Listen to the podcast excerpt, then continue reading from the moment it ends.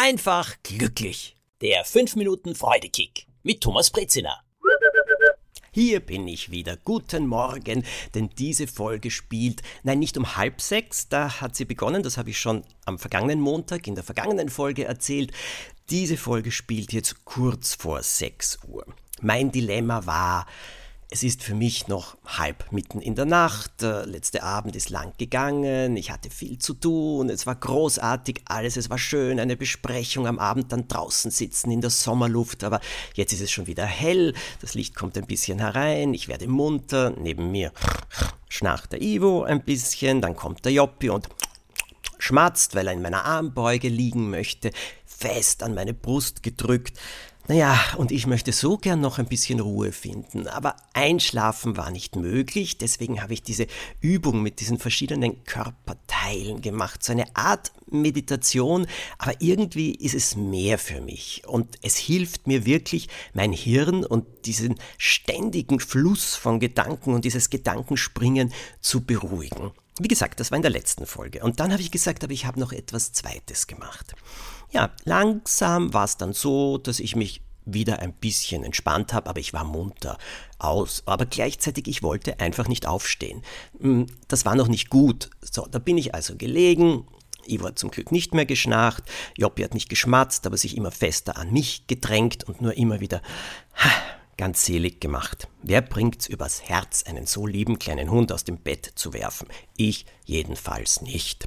Und da bin ich dann gelegen und äh, dieses Konzentrieren auf Körperteile, naja, das mm, war dann langsam irgendwie genug, habe ich gefunden. Aufstehen wollte ich nicht. Was mache ich? Und wisst ihr, was ich dann gemacht habe?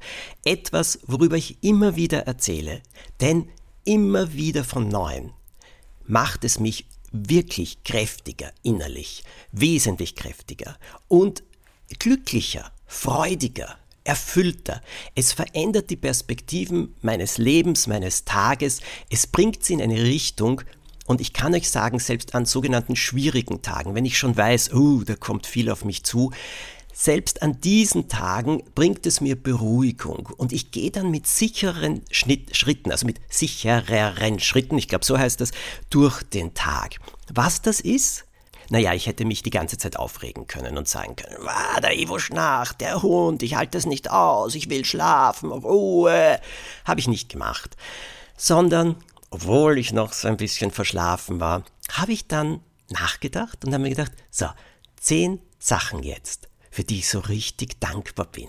Auch jetzt im Moment. Und da habe ich mir plötzlich gedacht, schau, neben dir liegt jemand. Ein unglaublich lieber Partner. Du hast dir das immer gewünscht und in der Zeit, als ich allein war, so ganz, ganz besonders und der Wunsch ist in Erfüllung gegangen. Danke. Ist das nicht großartig?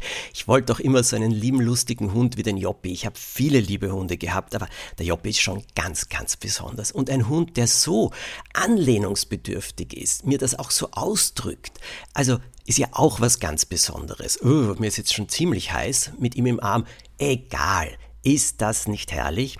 Und dann das Bett unter mir, die Matratze, auch gut. Ja, manchmal meckere ich herum und sage, nee, es könnte schon äh, vielleicht sogar eine neue sein und äh, ist sie noch fest genug und so. Ja, sie ist fest genug und sie ist von guter Qualität und ich bin auch dafür dankbar.